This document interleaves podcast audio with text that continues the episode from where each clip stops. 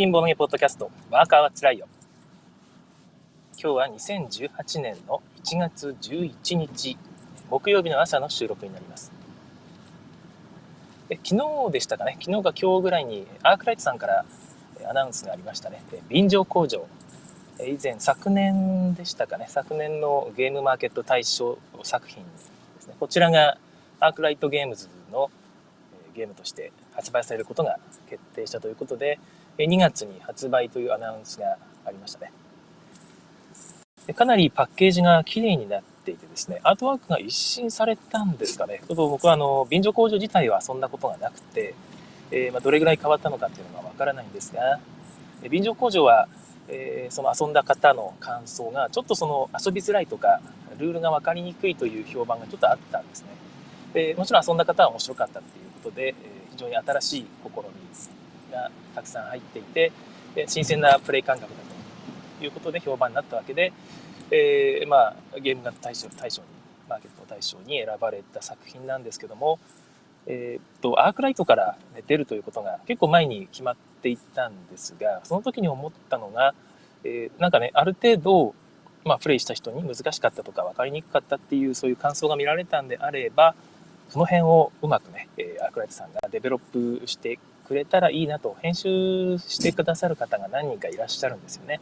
編集者の方が入って、うまくその辺を、えー、リメイクといいますかね、えー、ちゃんと調整してくれるっていうところに期待していたんですけども、実際どうなったのかっていうのがちょっと気になるところです。とりあえず見た目に関してはかなりブラッシュアップされたということで、その辺も手が入っていることを期待するところですね。はい。はい、朝のボードゲームニュースヘッドラインはなところです。はい、適当な企画を作ってね、発表しておりますけども。はい、えー、今日はですね、年末年始に遊んだゲームをいくつか、まあ、この週は、えー、話していこうかなと思っているんですが、その中でも特に鮮烈だった、印象が鮮烈だったゲームの一つであるカルバーカードゲームについてお話しします。えー、カルバというゲームは、まあ、ルディガー・ドーンの確か、なんか対象候補になってたんでしたっけね。えー、割と人気の作品で、えー、子供向けゲームを出しているハバですね。ハバさんが大人向けのブランド。箱の感じが青いんですよね。青い、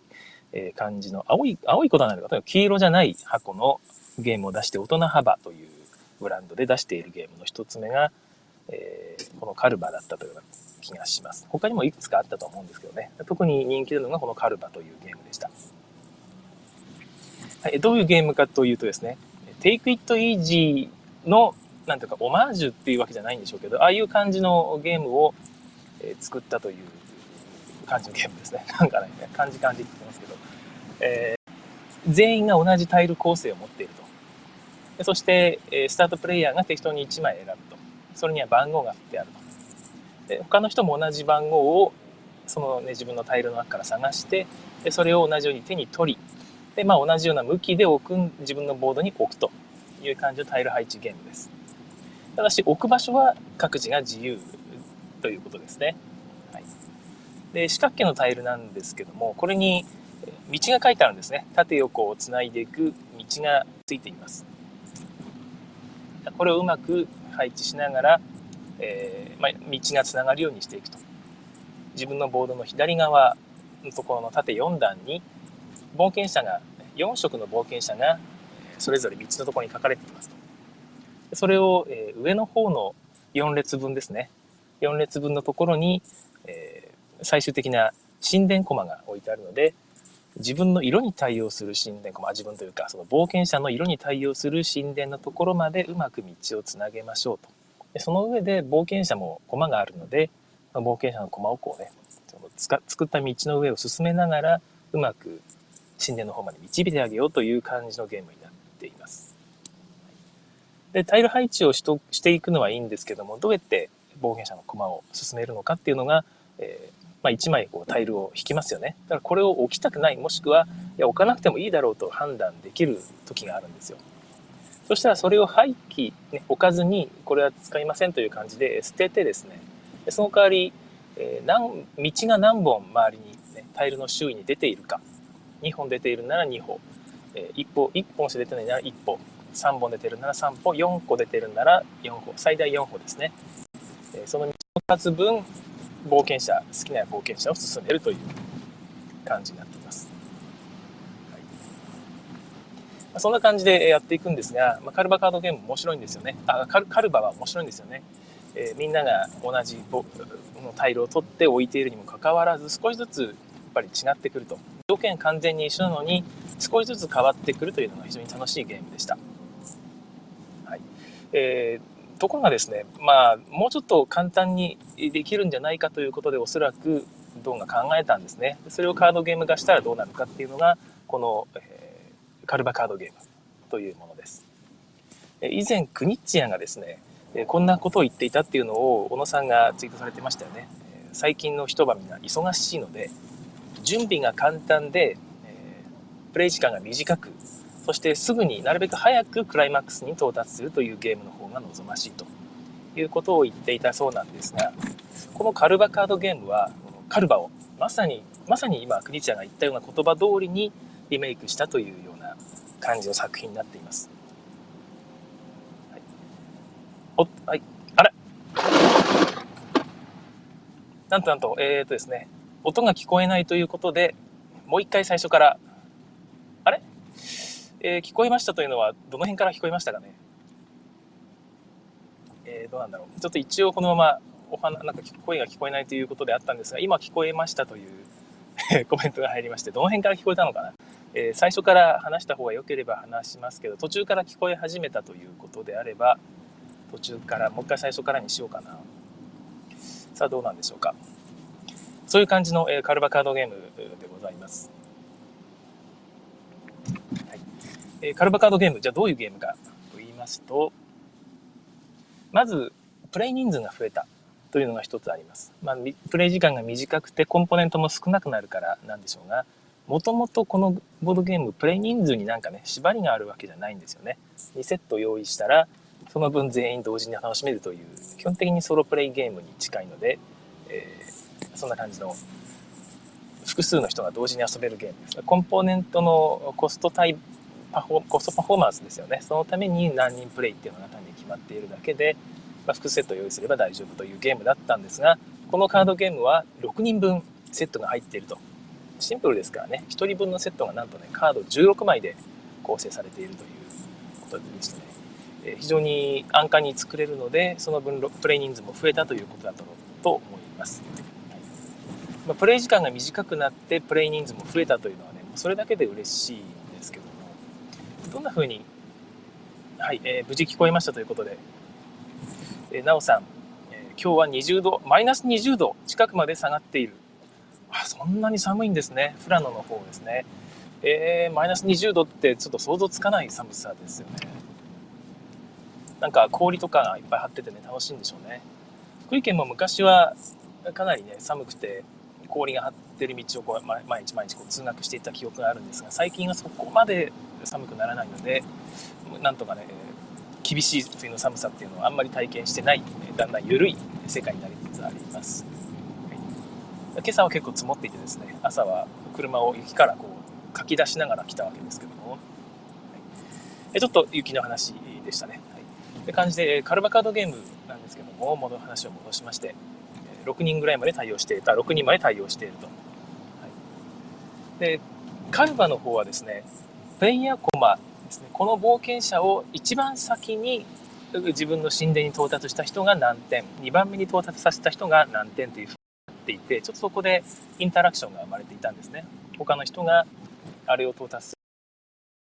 自分はもう間に合わないから、じゃあ自分はこっちに進めようっていうね、そういう感じのインタラクションもしくはあの人がね、今、今にもゴールさせよう、させようとしているから、もう自分は必死でこのタイルを捨てて、動かさなきゃいけないみたいなやつがあったんですけども、カルバカードゲームではその辺は一切ありません。なんとですね、冒険者コマっていうのがないんですね。コマっていうのが存在しなくて、冒険者もカードに印刷されています。で冒険者がここからスタートするっていうスタート位置すらもカードになっているんですね。はい、で、カードを手番になったらですね自分の16枚のカードをよく切って裏向きにしておいてから3枚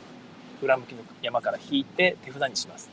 でそのうち2枚を選んで配置するんですね。それは隣接させて配置していくんですけども、まあ、道がつながってなくても別に大丈夫と。ただつながっていた方がいいです。基本的にその書いてある冒険者冒険者が書いてあるカードとか神殿が書いてあるカード同じように4色ですよね。4色ずつの冒険者4色ずつの神殿。であとは道のカードが8枚。道のカードが4枚か、はい、道だけのカードが4 8枚か8枚ですね。で合計16枚という感じの構成になってるんですがそれを引いて2枚置くと。で最終的に16枚全部置ければいいし置けない場合もあるんですけどもその全部置いた時点で色の青の冒険者が青の神殿まで道がつながっていれば3点もらえると。たったそれだけです。特に特にそこで競争とかはありません。で道の途中に宝石が落ちているというような感じの道があったりします、はい、ダイヤかな？白い宝石と金色の宝石ですね。これがあって金色の宝石金色の宝石は2点。白い宝石ちっちゃいやつは1点というふうな考え方をします。うまくゴールまで導けばゴールした3点と途中で金をね2つさらにダイヤを1個拾って合計何点だ？8点か、うん、合計8点みたいないうこともできるわけですよね。はい、全部到達できるとはもちろん限らないんですがうまくその辺導いてあげたいところです。非常にシンプルになっていてカードを捨ててえー、冒険者を進めるとかいうこともありませんのでプレイ時間も短くなっていると。1プレイ15分で終わる。大人がやったらもっと早く終わるかもしれないですよね。そんな感じなんですがじゃあインタラクションはどうなっているのというところですけどもこの辺をねバッサリ切り捨てて ほとんどソロゲームになっています、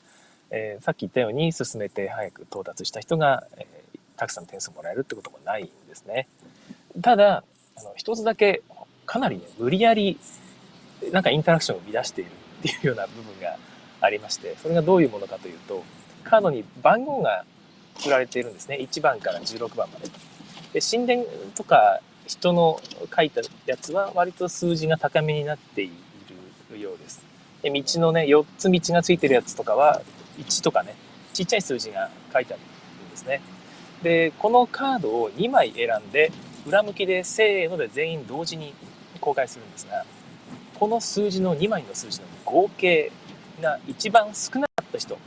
複数いたらその人全員がその2枚のうち1枚を捨て札にしなければならない2枚配置できるところ1枚しか配置できないというようなジレンマになっているんですね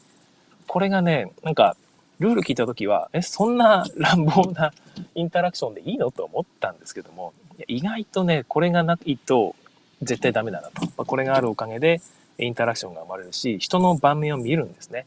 結構この人は大きい数字をいっぱい配置していると。ってことはもうちっちゃい数字しか手札に来ないはずだから、彼は今回はかなりちっちゃいんじゃないかと、数字が2枚とも。今回はしゃがみのターンで来るんじゃないかと。1枚捨てる覚悟で小さい数字ばっかり選んでやってくるんじゃないのかなっていうような読みが結構発生します。そうするとね、自分も余裕を持っていやそんな無理してでっかい数字のやつ2枚置かなくても良さそうだぞというようなことが分かるわけですね。そんな感じでえインタラクションが生まれつつ相手のね出るよう合計数をなんとなく予想しつつ2枚選んでオープンすると。ところが、えー、意外と予想が外れたりね、えー、あちっちゃい数字出すんじゃなかったのとかね逆にいやそんなちっちゃい数字1と2とかね合計3ですみたいな 3とか出すんなら、え俺もこもっとちっちゃい数字出せたよっていうそういうことが起こったりして結構引きここもこもこもが起こったりするんですよね。こんな感じで楽しい感じで、えー、この2枚を同時に置ければ俺の勝ちみたいなねそういう状態が生まれるんですが大抵2枚置けません。自分がまさかの自分が一番小さい数字だったみたいな感じの展開が起こったりします。はいえ最初から聞こえてますということでありがとうございます。シロシアンさん、ありがとうございます。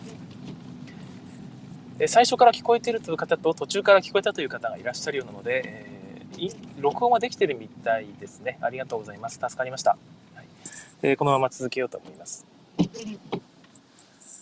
はいえー、そんな感じで、えー、っとですね、僕はですね、カルバよりも、このカルバカードゲームの方がかなり気に入っています。何し何しろその6人まで遊べるっていうのも大きいですし、あとま短時間で終わると。で、特にその準備が簡単なんですよね。カルマカードゲームだと何枚タイルあるんでしたっけね？24枚とか30枚とかそんなぐらいあったと思うんですけども、18枚だったかな。まあ、何しろそのタイルを割とその番号が見つけやすいようにちょっと分類しておいとくみたいなことが必要なんですよね。で、スタートプレイヤーよく混ぜて、とか1枚引いてということをやらなければいけないですし、ちょっとすいません、あの、ガタガタ道を通っておりまして、雪がね、微妙に固まっていて、道がガタガタなんですよね。で音が入っているかもしれませんが、ご容赦ください。えー、1枚、えー、何でしたっけ？あれ、あ、そうそうそう。えー、準備をとにかくしなきゃいけないと、カルバ、カルバの方が。それが結構大変で、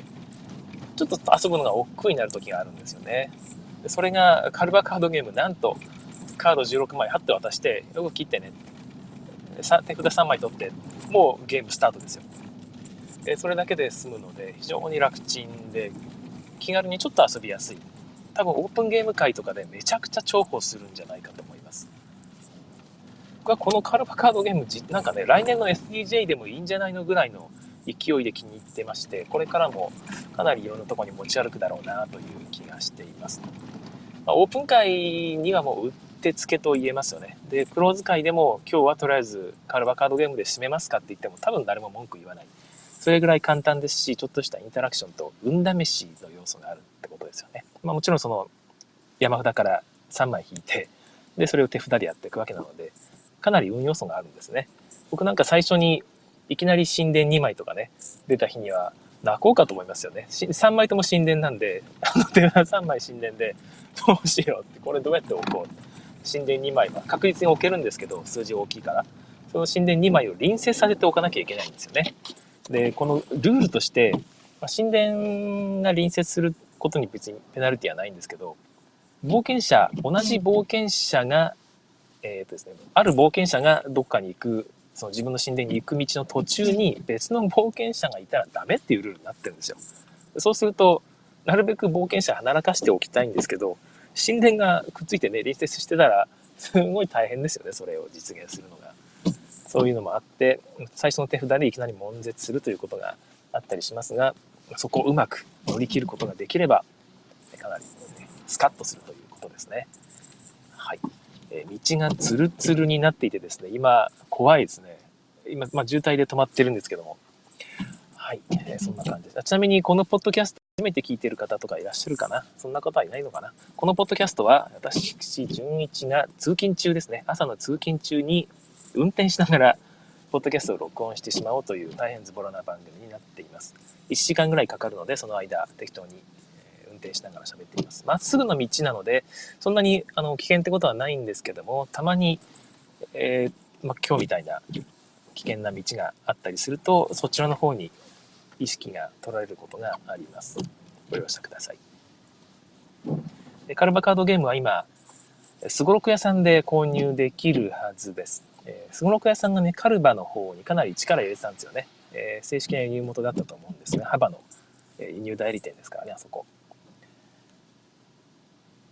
はい。えー、シューさんですね、えー、便乗工場のヘッドラインぐらいから聞けていますということで、まあ、ほとんど最初の方からですね、え、いつものラグは3分ぐらいですが、今日は5分強でしたということで、え、それぐらいあったんですね。なんと。福井の天気模様が関係しているんでしょうか。で、カルバカードゲーム、今、すごろく屋さんで購入できると思うんですけども、実は僕、あの、これ、カルバよりね、もう面白いと思っているので、まあ、さっきも言った通りですね。えー、ひょっとして、カルバの売り上げをかなり圧迫してるのではないかと ね、なんとなく邪推してるんですよ。で、カルバの方が高いですし、まあ、場所も取るということで在庫リスクも高いと思うんですよね。だからそれが売れ残るのはちょっと怖いと思うので、カルバカードゲーム実はあんまり大々的に売らないんじゃないかなという気がちょっとしています。ひょっとしたらね、早めに売り切れて在庫切れですってなるかもしれないですよね。ま、そんなことが、ことね、思いながらポチっておるわけです。はい。カルバガードゲーム、非常におすすめなので、皆さんもなくなる前に、ぜひゲットしてみてください。3000円ぐらいかな。はい。なんかゲームマーケットでは特別価格で2500円だったそうでね、羨ましいですよね。これぐらいの価格が多分、このゲームちょうどいいと思うんですけどね、3060円ぐらいだかな。売り値は。それぐらいだとちょっと高いなっていう感じがしてしまいますが、まあ、お墨、面白さはお墨付きなので、えー、ぜひ買ってみてください。カルバカードゲームでした。もう20残り20分になってしまったな、微妙な時間になってしまったんですけども、まあでもせっかくなので、えー、ブードゥプリンスについてお話しします。短い時間で喋れるかな？えー、ブードゥプリンスはですね、クニツィアが作ったトリックテイキングという触れ込みみたいです。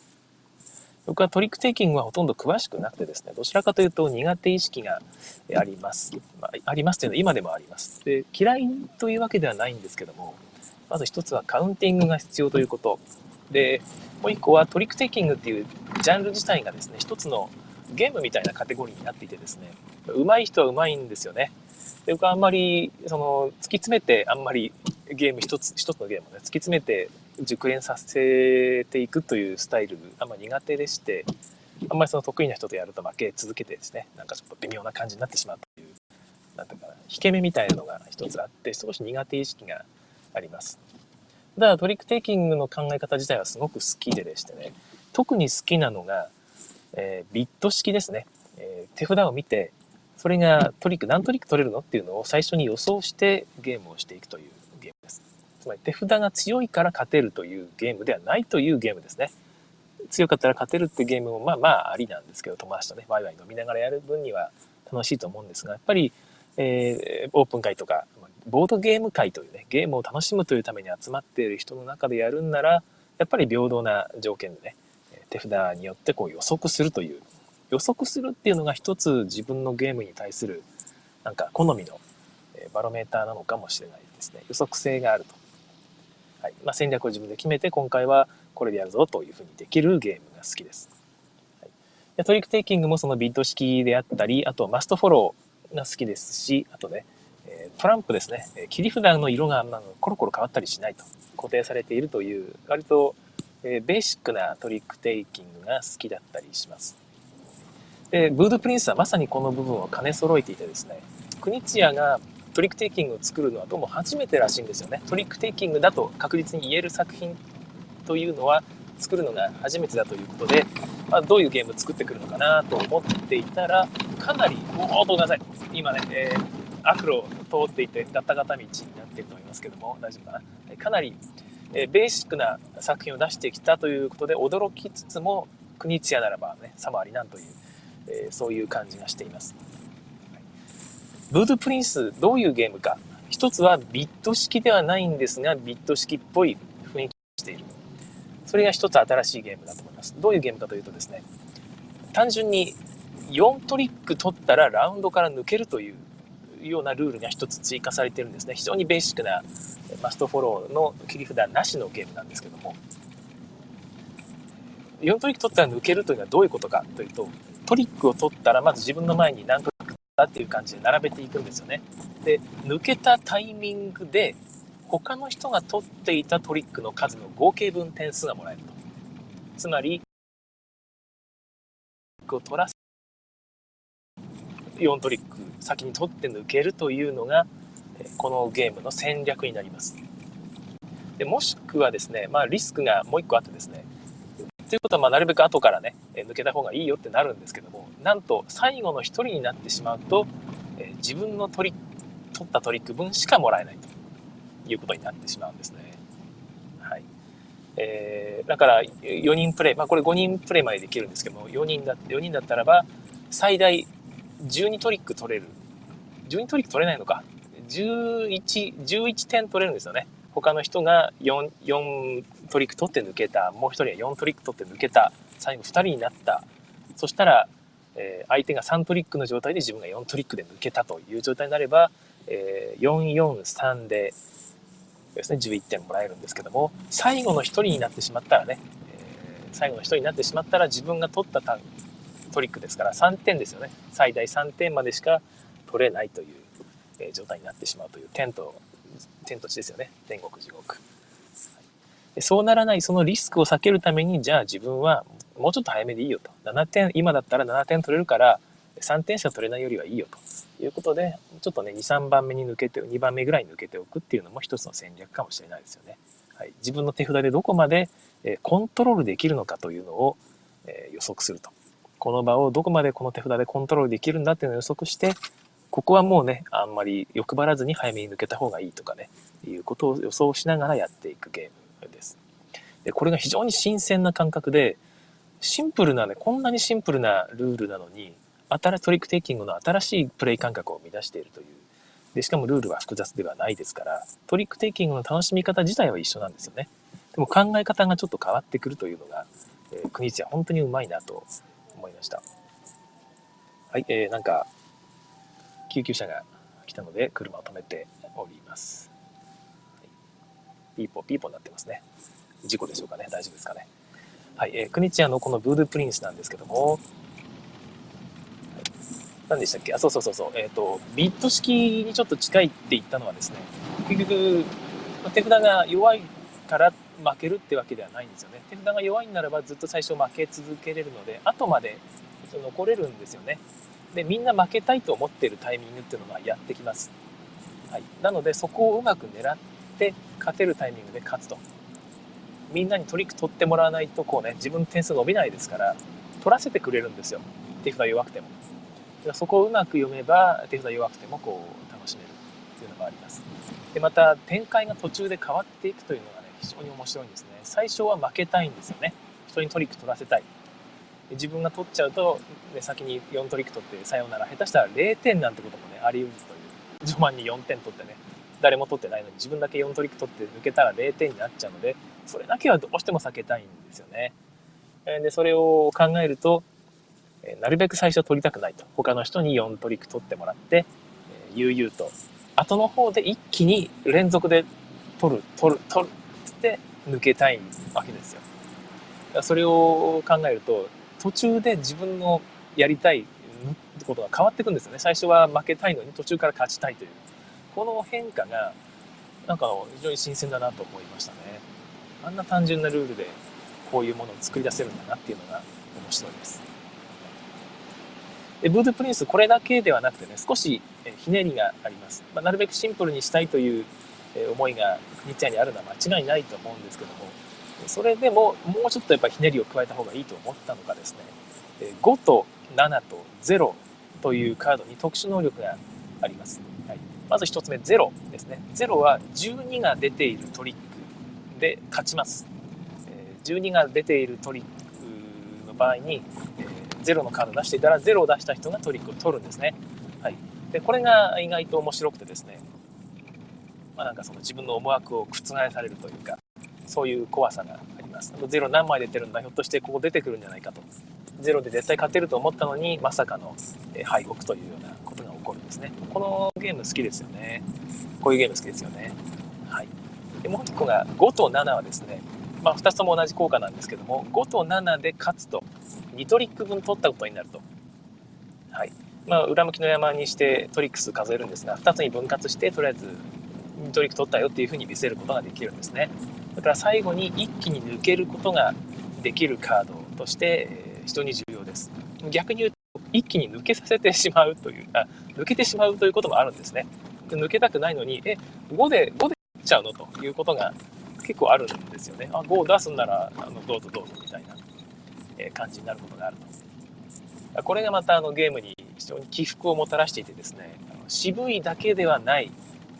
なんかそのダイナミックな展開も起こしているというまさに国津屋天才でございます。ブードゥプリンスはトリックテイキング初めての人でも多分楽しめるぐらいシンプルで、なおかつトリックテイキング、かなりもうたくさんやり込んでいると人でも楽しめる新しい仕組みを持った良いトリックテイキングだと思います。早めに日本で流通してほしいですよね。あんまりまだ日本で取り扱いが少ないんですよね。一応その有志の和訳をアップロードしてくれた方がいらっしゃるので、海外から輸入するというのも一つの手です。私はドイツアマゾンから輸入しました。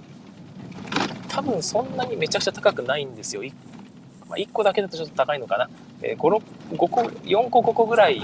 で送料が20ユーロぐらいかな。だと思うので、えー、みんなで示し合わせてこれ買うとかってやったりね。もしくは来週明日ぐらいに多分配信できる他のトリックテイキングちっちゃい小箱カードゲームえー、オビアンさんのカジノロワイヤルで紹介されているゲームなんですけどこちらを一緒にポチるとちょうどいいかもしれません。はい、1個1600から1800円ぐらいで手に入りますよ。5個ぐらい買うとね、はい、そんな感じです、えー、今日はちょうど30分で、えー、話を終えましたので本当はねもっとブードゥプリンスもう少し話したいことはあったんですけどまた別の機会にでもお話しいたします。トリックテイキングは今年は少し集めていこうかなという気がしています。はい、えー、今日はね、皆さんちょっと最初なかなか聞けなかったということで、ライブで聞いてる方、申し訳ありませんでした。えー、あと、途中切れたりしなかったでしょうか。えー、今日はこれからね、え残り2日間、木曜日、金曜日と、うまくね、すいません、ガタガタ道、本当にガタガタ道で 申し訳ありません。はい、あと2日間頑張っていきましょう。え今日行って明日行って終わりですね。週末はまたボードゲーム会なんかも企画されていると思いますので、皆さんね、楽しみに来ていきましょうね。えー、私も金曜日はね、なんか、えー、S ガーデンで、ハトさんがなんか、将軍遊ぶ会っていうのをやるんですよね。いいですよね。こういう昔の名作をみんなで遊ぼうっていう会を、えー、平日の夜に遊ぼうという会をやるっていうのは、本当に素晴らしいと思います。自分も行こうかなと思ったんですが、ちょっとね、所用で行けないのが残念ですね。ということで、えー、皆さん、えー、今日の仕事、これから頑張りましょう。お仕事帰りに聞いてくださっている方、皆さんお、仕事お疲れ様でございました。それでは、次の配信をお楽しみに。さようなら。はい、えー、ここからは、えー、おまけの時間となります。今日はだいぶ長く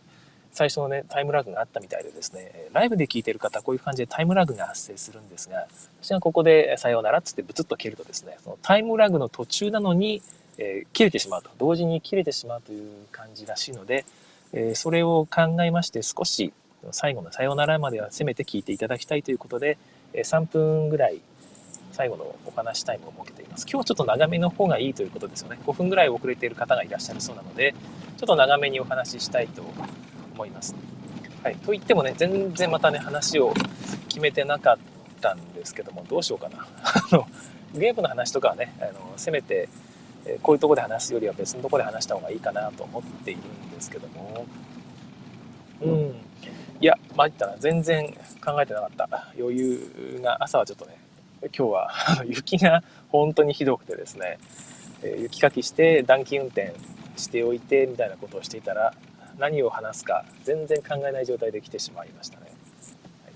今雪が本当にひどくてですね、多分今日は完全に遅刻だと思います。別に遅刻してもそんな怒られない職場なので別にいいんですけども、その分ちょっとね残業しないと周りの視線が気になるので めんどくさいんですよね。道がツルツルですね。今、雪が固まって、いわゆるアイスバーンの状態になっています。だからみんな、なんですかね、徐行ですよね。今、だいたい20キロぐらいでずっとぬるぬるぬるぬる走っているんですけども。いや、こんな状、この時間帯にこのここにいるっていうのはちょっとありえないですよね。いやー、これ20分遅れぐらいってことですね、今、自分。今日は通勤に多分1時間50分ぐらいかかりそうです。いつもは1時間半ぐらいで着くんですけども。はい。まあ、そんな感じでお話をしてもしょうがないですね。なんか、えー、年末年始に遊んだゲーム、いくつか思い出してるんですけども、今年は特にね、その小箱ゲームというのに少し、えー、興味を向けてみようかな、目を向けてみようかなという気がしてるんですね。でもカジノロワイヤルさんで紹介する小箱ゲームが面白いっていう話を、えー、最近よく遊んでいただいている英介さんですね。英介さん、ESK さんと書いて英介さんですけど、英介さんはすごく、福井県では多分、ハトさんに次ぐボードゲームジャンキー、ジャンキーと言ってしまいましたけど、ボードゲームジャンキーなんじゃないかなと思うんですけども、もうすぐに自分で和訳されて、自分で海外から積極的に購入されて、めちゃくちゃ最新作を、ね、早く手に入れているという方なんですけども、カジノロワイヤルさんですね、を見て、オビアンさんの勧める小箱ゲームというのを集めてらっしゃるんですよね。で、それを聞いて自分もそうかそうかと思って、オビアンさん、そういえばいっぱいあってそういうゲーム紹介してたなと思ってね、カジノロワイヤルを最近見るようにしているんですが、確かに面白そうなんですよね。でもなんか小箱ゲームかと思ってこれまで見通していたんですけど、その英介さんに遊ばせていただくとですね、どれもこれも面白いんですよ。いや、小箱ゲームって面白いんだなっていうのを最近、まあ、再確認しまして、で今年はちょっと集めてみようかなと。で、小箱ゲームのいいところってやっぱり場所を取らないんですよね。あの、棚を圧迫しないと。で、しかもちょっと遊べるから、買っても積みにくい。で、お金も結構安いので、そんなに圧迫しないということで、なんていうかな、ちょっとその新作遊びたいという新作ジャンキーにとっては、小箱ゲームってすごくいいもんなんじゃないかなって気がしています。小箱ゲームってワンアイデアなので、その、なんかゲームデザインを楽しむという意味でも非常にね、シンプルでいいですしね。そういう意味でそのカジノロワイヤルさんとかが進めてくれる、そのなんていうか、お墨付きのゲーム。外さないような定番作品っていうのを少し集めていくっていうのは非常に良いのかなと思っています。今後楽しみに見ているので、ご皆さんぜひ今後ともよろしくお願いいたします。そんな感じで、えー、小箱ゲームをいくつか買ったんですけど、ドイツアマゾンに注文したゲームですね。一つはブードゥプリンスでした。はい、もう一個が、えー、21ですね。21の話はもうしましたっけね。してなかったかな。前にしたと思うんですけども、それはなんか遊んだから紹介しただけで持ってるっていう状態では言ってなかったんでしたっけ？ちょっと忘れてしまいましたね。はい、21。あとは、えっ、ー、とですね、ドルイドですね。ドルイドもトリックテイキングです。これも非常に面白かったので、えー、近々ご紹介すると思います。あとは、スコットランドヤードカードゲームですね。スコットランドヤードカードゲームは、スコットランドヤードのカードゲーム版なんですが、全然違うゲームでした。はい。ババ抜きになっています。こちらもちょっとね、変わったゲームで、めちゃくちゃおすすめってことではないんですけども、なかなか面白かったので、またどっかで紹介できればなと思います。最後の1個何だったかな？最後の1個が思い出せない。思い出せないぞ。もう1個買ったんですけどね。まそんな感じで 5, 5個買って、えー、っと、何ユーロだったかな？ちょっと忘れてしまった。50ユーロぐらいだったかな？はい。で、大体7000円ぐらいということで、1つ1600とかね、そんなところだったと思います。はい。そうですね、そんなもんだったと思います。1600もしないのか。1500円ぐらいかな。はい。えー、割と安く買えるので、ドイツアマゾンは結構おすすめですね。なんかね、タイミングが良かったのか、5日か6日ぐらいでやってきてですね、びっくりしましたね。月曜日に注文したら金曜日に届いたという、えドイツ近いなと思いましたね。ドイツアマゾンは実はね、設定で英語に切り替えることができます。もちろん商品名までは変わらないんですけども、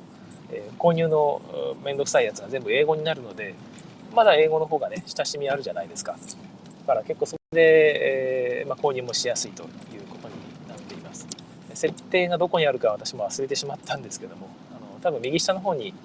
あると思うので、えっと、いじってみてください。え、おすすめです。ドイツアマゾンは意外と購入が簡単です。え、やったことない人はですね、え実は日本のアマゾンとは ID が別になっています。ドイツ、欧州とアメリカは確かね、同じなんですよね。え、ID が共通なんですけど、日本アマゾンはちょっと ID が別になっていて、新しく登録しなきゃいけないです。そこだけちょっとね、乗り越えさえすれば、あとはね、くるめくドイツアマゾン生活が待っておりますよ。アマゾン、ね、米アマゾン、アメリカアマゾンでも買えますからね。はい、そんな感じで、えー、っと、おしゃべり、最後のおまけのおしゃべりでございました。えそれでは、さようなら。